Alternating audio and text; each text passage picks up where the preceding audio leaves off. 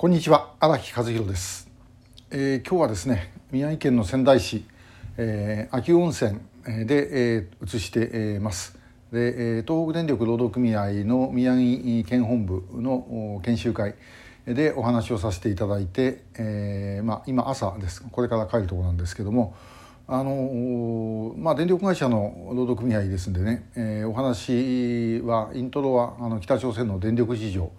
でお話をいたしました。で、えー、話しながらですねふと思ったことがあったんですね。というのは北朝鮮って、まあ、ともかく電力がない、えー、国です。でもともとはあの日本の時代は北朝鮮側の方が、えー、電力があの十分、えー、あったんですね。水力発電所とか、まあ、多かったですから、えー、そういうところからですねあの十分な電気が供給されてた。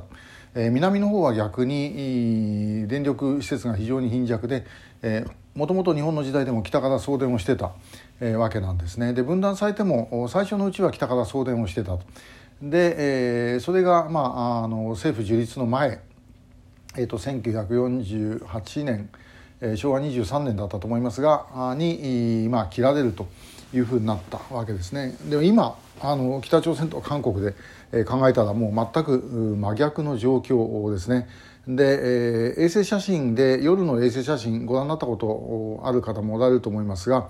まあ、北朝鮮のとこだけですねあの真っ暗なんですね韓国が島みたいに見える、えー、そういうような状態です。で、えー、もうこれにまつわる話っていうのはいろいろありまして、えー、ですねこれはあの私たちの潮風にご協力していただいているベナ TV という韓国のインターネット放送の代表しているチャ・モンジェさんがあの潮風で毎回持っていただいているえー、チャン・ウォンジェの「センディマ報道」という、え、コーナーがあるんですね朝鮮語放送の、えー、その中で言ってましたあの北朝鮮ではですねあの手術する時に変電所の職員に賄賂を送ると。でなんで手術する時に変電所の職員に賄賂を送るんだっていうとですね、えー、要は停電がしょっちゅうあるんで手術中に停電されると大変なことになると。で、えー、停電しないように変電所の職員に賄賂を渡すというような話がありました。えー、まあ一時が万事こんな状態で停電が当たり前というより時々電気が来るっていう感じのようですね。えー、まあいかにひどいかと、まあ、そういう中で逆に潮風に膨大な電力使って、えー、妨害電波かけていくんですからまあそれはあのー、やはりそれだけ効き目があるということなんだろうと思います。で、えー、前あの情報の共有できないって話しましたけどこれも考えたらですねいや話をしてて思ったんですけども